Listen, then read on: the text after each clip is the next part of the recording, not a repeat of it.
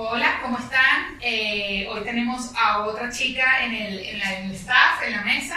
Vamos a hablar sobre activismo social en el mundo digital y nos acompaña una amiga eh, de hace mucho tiempo y además una ciudadana ejemplar. Ya vamos a hablar un poco el por qué. Se llama Luisana Subero.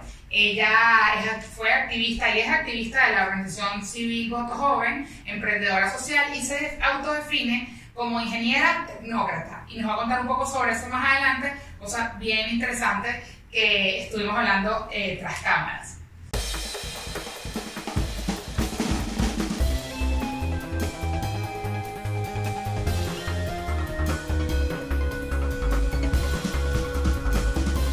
Bienvenida Lisana, bienvenida a nuestra mesa de actividad. Gracias por participar. Entonces, cuéntanos un poquito de ti. No, bueno, más bien gracias a ustedes por la invitación. Eh, cuando me escribiste fue como, ay, esto me encanta.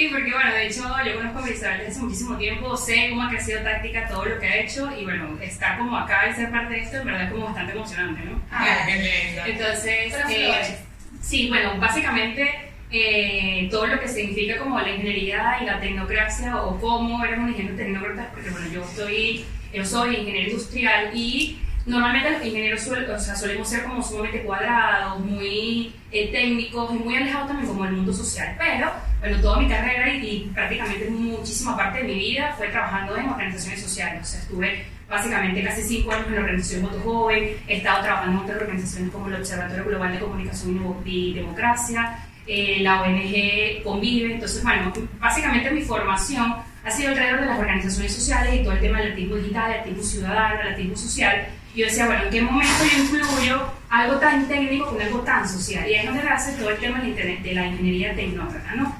Como bueno, tú como ingeniero realmente que vives eh, inmerso en todo el mundo tecnológico, digital, eh, todo el mundo de la innovación, cómo tú parte de ese conocimiento que tienes lo llevas al mundo social, donde, bueno, ahorita no solamente es algo esencial, sino para mí es prioritario, o sea, cualquier empresa, iniciativa, proyecto que no tenga un componente social, que no trascienda más allá de un lucro, sino que tenga como un impacto real en la ciudadanía, yo siento que muere en el tiempo y es algo que no es apro- aprovechable por la gente, por los consumidores, por las personas que realmente se pueden como vincular con ese espacio. Oye, me parece increíble. Eh, hablábamos también tras cámaras un poco sobre esto llamado triple impacto, ¿no? Y cómo quizás en Venezuela es una movida nueva por, por, por las temáticas que se tocan, pero ya en el mundo se han venido haciendo esfuerzos muy importantes en empresas de triple impacto y empresas que buscan conectar lo económico, que porque se basa en la producción, ¿no? se basa en la generación de riquezas, pero también cuidando lo ambiental y apostando o invirtiendo también en lo social. Entonces es una empresa, no es una empresa común, son empresas que se están transformando para transformar también. Y esto es súper, súper chévere. Eh, actualmente también es eh, cofundadora y CEO de The How Hub, un espacio de vinculación e información en metodologías de la innovación, desarrollo y creatividad. Cuéntanos eso. ¿Cómo se come? ¿Cómo se come eso? Sí, ¿Cómo se bueno, come? eh, eh, en verdad es un poco complejo, sobre todo explicarlo, porque ¿qué sucede? O sea, la innovación es un tema que tiene muchísimo tiempo eh, siendo escuchado. O sea, tú escuchas innovación, innovación, vamos a hacer un proyecto, tiene que ser innovador, vamos a hacer una especie de activismo y eso tiene que ser innovador. O sea, la palabra se utiliza muchísimo, pero sí, o sea, si estudias como mucho cómo se ejecuta acá en el país, siempre el término innovación está asociado a algo distinto, un toque diferente, y la única metodología que se ha implementado acá es el design thinking. Pero, o sea, si estudias como los movimientos de innovación a nivel internacional, te das cuenta que eso es como la tapa del frasco de todo lo que hay dentro de eso a nivel de la cantidad de gotas que puede existir en un vaso, no sé, de jugo, agua, lo que sea. O sea, el mundo de la innovación es sumamente amplio y grande y la cantidad de metodologías eh, para probar tanto procesos de innovación como proyectos de innovación son sumamente amplios. Entonces, The How Hub busca básicamente eh, concentrar una serie de instrumentos de medición que puedan ser adaptados a la realidad venezolana, porque son in- instrumentos eh, probados a nivel internacional, que la gente en emprendimientos, pymes, proyectos puedan utilizar y puedan adaptar a su realidad y que esto les sirva para realmente probar lo que significa la innovación. O sea, de hecho, bueno, acá una, creo que una de las invitaciones más grandes que tenemos para innovar es el tema tecnológico, porque aún cuando nos movemos muchísimo en el tema de las redes sociales, la innovación para nosotros está de alguna u otra forma un poco truncada porque, bueno, estamos también un poco alejados en cuanto a términos de, de tecnología. O sea, acá no es lo mismo que estar en Estados Unidos y decir, wow, acá va a salir esto, la tecnología está acá. Exacto. Entonces, estas metodologías precisamente buscan como romper esta brecha y acercar mucho más a la gente a trabajar métodos de innovación, pero que formen parte de su día a día. No es decir, mira, yo tengo una metodología, déjame implementarla en tal proyecto, proceso, negocio, no. Es que esa metodología forme parte de tu forma de trabajar, tu forma de pensar, Claro, ya forma como de te vivir. dice que ven la realización y la conceptualización de tu proyecto o de tu empresa, de tu modelo de negocio, para que sí sea replicable incluso. Sí. De hecho, eh, nosotros manejamos en Dejado eh, una terminología que se llama la competitividad creativa. O sea, antes el tema de la competencia era como, bueno, yo quiero sacar un producto, un proyecto que sea quizás diferenciable porque quiero eh, ganarle a mi competencia, ¿no? Ahorita la competencia suele ser tu aliado, o sea, si logras verlo como desde una arista completamente distinta. Y esa competitividad creativa es donde te dice, yo soy competente o, o puedo sobrepasar a mi competencia en la medida en la que yo sea más innovador, más inclusivo y pueda tener como un impacto mucho más real de lo que estoy haciendo. Claro, creo que se crea como una competencia más sana. Sí. No en búsqueda de yo ser mejor por tener algún indicador mayor que el tuyo, sino ser mejor porque mi filosofía de negocio, de proyecto realmente se adapta a algo que incluso a ti como competencia o como rival, por diferenciarlo, te puede sumar algo. Exacto. Te puede sumar algo en. Beneficia también mucho más al consumidor. Por O supuesto. sea, entonces eso es como toda una cadena interesante de retroalimentación, donde tú no solamente ofreces un servicio o un producto, sino que recibes algo también importante de quien compra tu producto o tu servicio. Y hablando de esta innovación, ¿cómo se han ayudado ustedes en, en Dejado y en tus experiencias anteriores? Y bueno, lo que eres hoy ahora, definiéndote como ingeniera tecnócrata, ¿cómo te han ayudado las plataformas digitales a potenciar ese liderazgo, a potenciar esos ideales? ¿Y de qué manera las sigues usando para que cada vez más personas se vayan sumando y se vayan enterando? Bueno, en verdad sí me ha ayudado increíblemente. Aún cuando yo suelo, bueno, solo no voy a aceptar que yo no soy la más experta en redes, definitivamente, pero sí me ha servido de alguna otra forma para vincular con la gente. O sea, de hecho, yo creo que la mayoría de, de la gente que ha conocido los, los proyectos en los que he estado trabajando, y de hecho varios de los grupos internacionales donde yo actualmente hago vida, lo he logrado gracias a ese contacto a través de las redes sociales. O sea, yo suelo como buscar diferentes perfiles que se adapten a lo que yo quiero, hablar con esas personas, intentar enviarles lo que estoy haciendo, y eso de alguna otra forma ha también no solamente impactado lo que yo hago, sino retroalimentado lo que hago. O sea, mucha gente me ha dicho, ajá, esto está así porque tú lo ves desde la realidad venezolana, pero Claro. si te vas al mundo internacional, ¿cómo se vería? O sea, ¿cómo lo puedes hacer? ¿Cómo lo puedes adaptar? Y creo que eso ha sido como importante. En en eso me ha ayudado increíblemente las redes y, y creo que las sigo usando actualmente por eso. Eh, yo Twitter suelo usarlo muy poco, pero por ejemplo Instagram es como una mezcla entre no tanto lo que yo hago con mi vida, pero sí de cómo yo veo la forma de vivir Ok, algunas cosas. Sí. Entonces eso... Es una forma de mostrar una realidad distinta y mostrar tu realidad. Exacto. Y desde, Sí, que ahí está, más o menos la puedo ver. No, me gusta, me gusta. Está bien. Es un enfoque interesante de, de llevar proyectos y de mostrar precisamente esa realidad, porque eh, creo que uno de los grandes, en principio, tabúes y, e ideales que se tienen en torno a las redes es que uno muestra o solo lo que te gusta o solo lo que te hace feliz, pero no necesariamente es lo que tú realmente vives. Sí. Y tratar de utilizar esa plataforma para mostrar lo que tú estás construyendo, sea a través de tus proyectos o sea a través de, de otras personas con las que estás colaborando, es una forma inteligente de realmente mostrar lo que pasa. Sí, y, y bueno, creo que también mm, hay como que otras, a ver, una serie también de plataformas digitales, por así decirlo, que suelen a veces pasar a segundo plano, pero realmente a veces son mucho más prioritarias o esenciales que las comunes. O sea, la gente siempre se suele centrar como en, en Twitter, Instagram, Facebook, pero por ejemplo, una de las cosas que a mí me, utilizado, me ha servido increíble es LinkedIn. O sea, porque bueno, mi, mi mundo netamente es el mundo eh, Corporativo, corporativo, empresarial. empresarial. Aún cuando vengo a las organizaciones sociales y mi trabajo es 100% de activismo, creo que ahí he logrado vincular con otras organizaciones también y con otras personalidades con liderazgo que se enfocan o se adaptan a lo que yo estoy haciendo. O sea, una búsqueda mucho más específica, mucho más limpia, mucho más profesional, que en verdad me ha servido increíble. Bueno, es, es la astucia de saber qué plataforma te sirve según tu tipo de proyecto, según tu tipo de público y cómo tú vas generando tu estrategia para eso. Conociéndolo o no, eh, empíricamente fuiste descubriendo, oye, este es mi canal. Eso te iba a decir que no, no fue algo que fue como, wow, No, no, sé no. dónde tengo que ir. Sucede que si uno plantea una estrategia y dice, mira, mis redes, sean las tradicionales o las menos comunes, las menos usadas, son esta, esta y esta, te das cuenta que quizás en otros canales tienes un punch que no habías evaluado o que no tenías en cuenta en primera instancia y eso te ayuda pues a replantearte todo. Y yo soy LinkedIn, me parece muy interesante, no suele ser la primera opción de nadie, Sí. a menos que busque, o sea, lo tradicional, ah, estoy buscando emplear, o soy un Exacto. reclutador y estoy buscando a quién emplear. Pero sí es una forma muy interesante de conectar con personas claves dentro del mapa de poder. Y creo que es algo que además tú, dentro de tu, de tu metodología de trabajo, probablemente debas tener como prioridad de identificar quiénes son los actores, quiénes pueden, me pueden ayudar a potenciar. Y esta red precisamente te permite ver mucho más claro, mira, este es el CEO, este es el fulano, este es el que procura, este está el gerente, lo cual es, como dije al principio, mucho más astuto chévere que, que puedas eh, utilizar otras plataformas y que eso ha permitido potenciar que, bueno, uno de nuestros tópicos o líneas de toda esta actividad es permitir vernos y permitir verle a la audiencia eh, qué estrategias están aplicando, sean metodológicas, sean eh, por empiricia o sean porque las estudiaste, que les ayuden a potenciar sus emprendimientos eh, con los diferentes enfoques que tenemos con, con los invitados que tenemos a la mesa. Me encanta, bueno, haber aprendido un nuevo término hoy. Cuando vimos el perfil de ingeniero tecnócrata, pues fui que, ¿qué? Esto ya no, sé cómo era.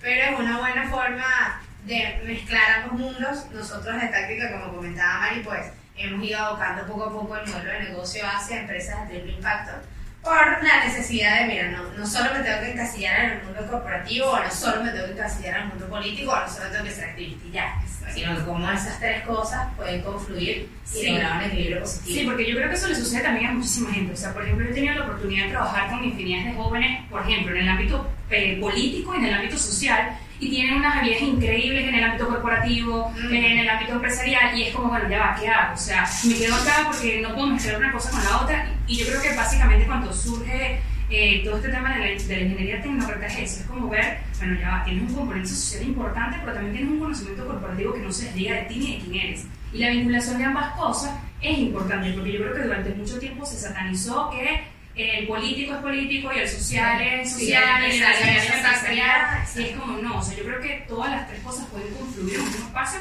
teniendo claramente sus limitaciones y su espacio de acción. Y conociendo el rol que desempeña cada uno en la sociedad. Sí, y ahí pudiese agregar algo interesante, y es que a veces se cree que con el ámbito social no se monetiza. Exacto. Entonces es como, no, además puedes monetizar plata emprendiendo exacto, puedes, puedes emprender socialmente, generar ingresos de eso y además hacer más, porque puedes hacer más.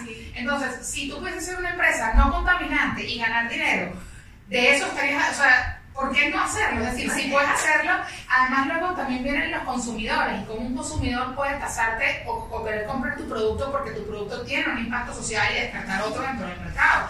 Que quizás, bueno, una economía como la venezolana, que está tan contraída, no lo vemos, pero si tú estás afuera y de repente tienes que escoger entre el atún que tiene el sello de cuidado animal o el atún que no, probablemente te echo un contigo de esos. Sí,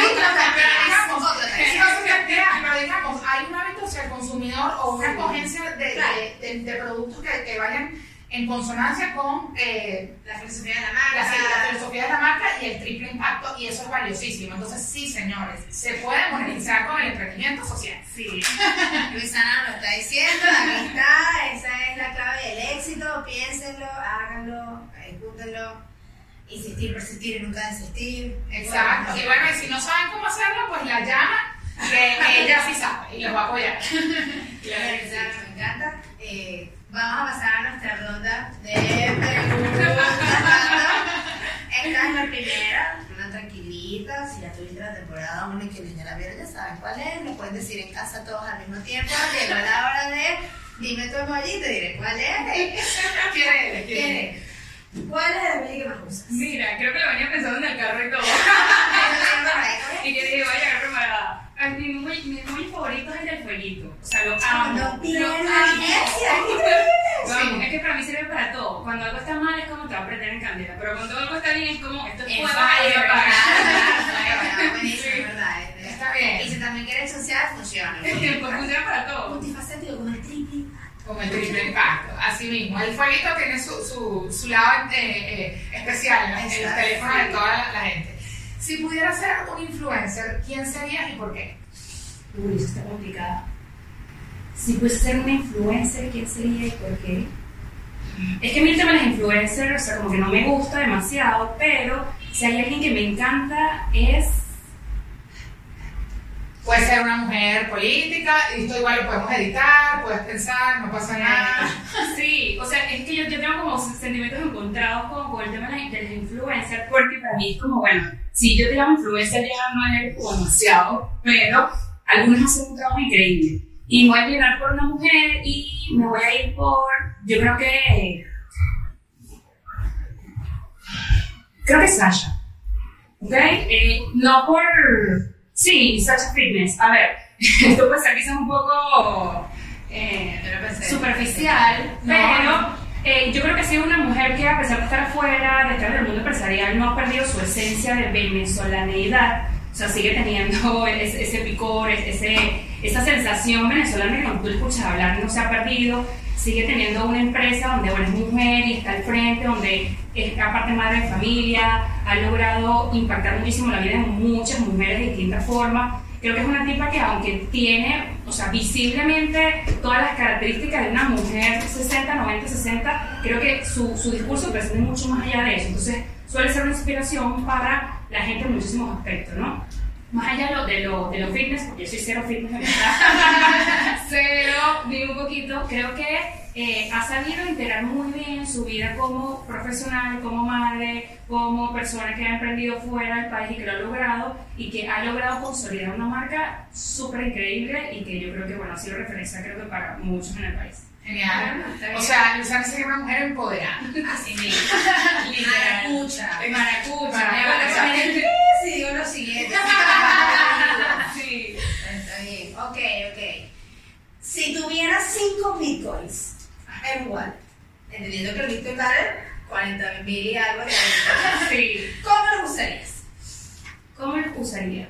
Eh, mira, para mí lo primero es invertir siempre. O sea, si el dinero no es retornable, es dinero perdido. Muy bien. Entonces creo que eso sería lo primero que yo haría. Así ¿ok? sea oficio social, se Exacto. ya saben. Y luego con el retorno o de ese dinero lo dividiría en, bueno, parte para lo que estar haciendo o con tu vida, tu proyecto, tu iniciativa, lo que sea, y una parte para generar esa retribución a lo que tú puedes obtener o no del país. O sea, para mí sí hay como una retribución al país donde estés. O sea, no solamente si estás acá, sino en cualquier país del mundo, creo que lo que estás haciendo no tiene como un valor 100% significativo, sino simplemente lucrativo.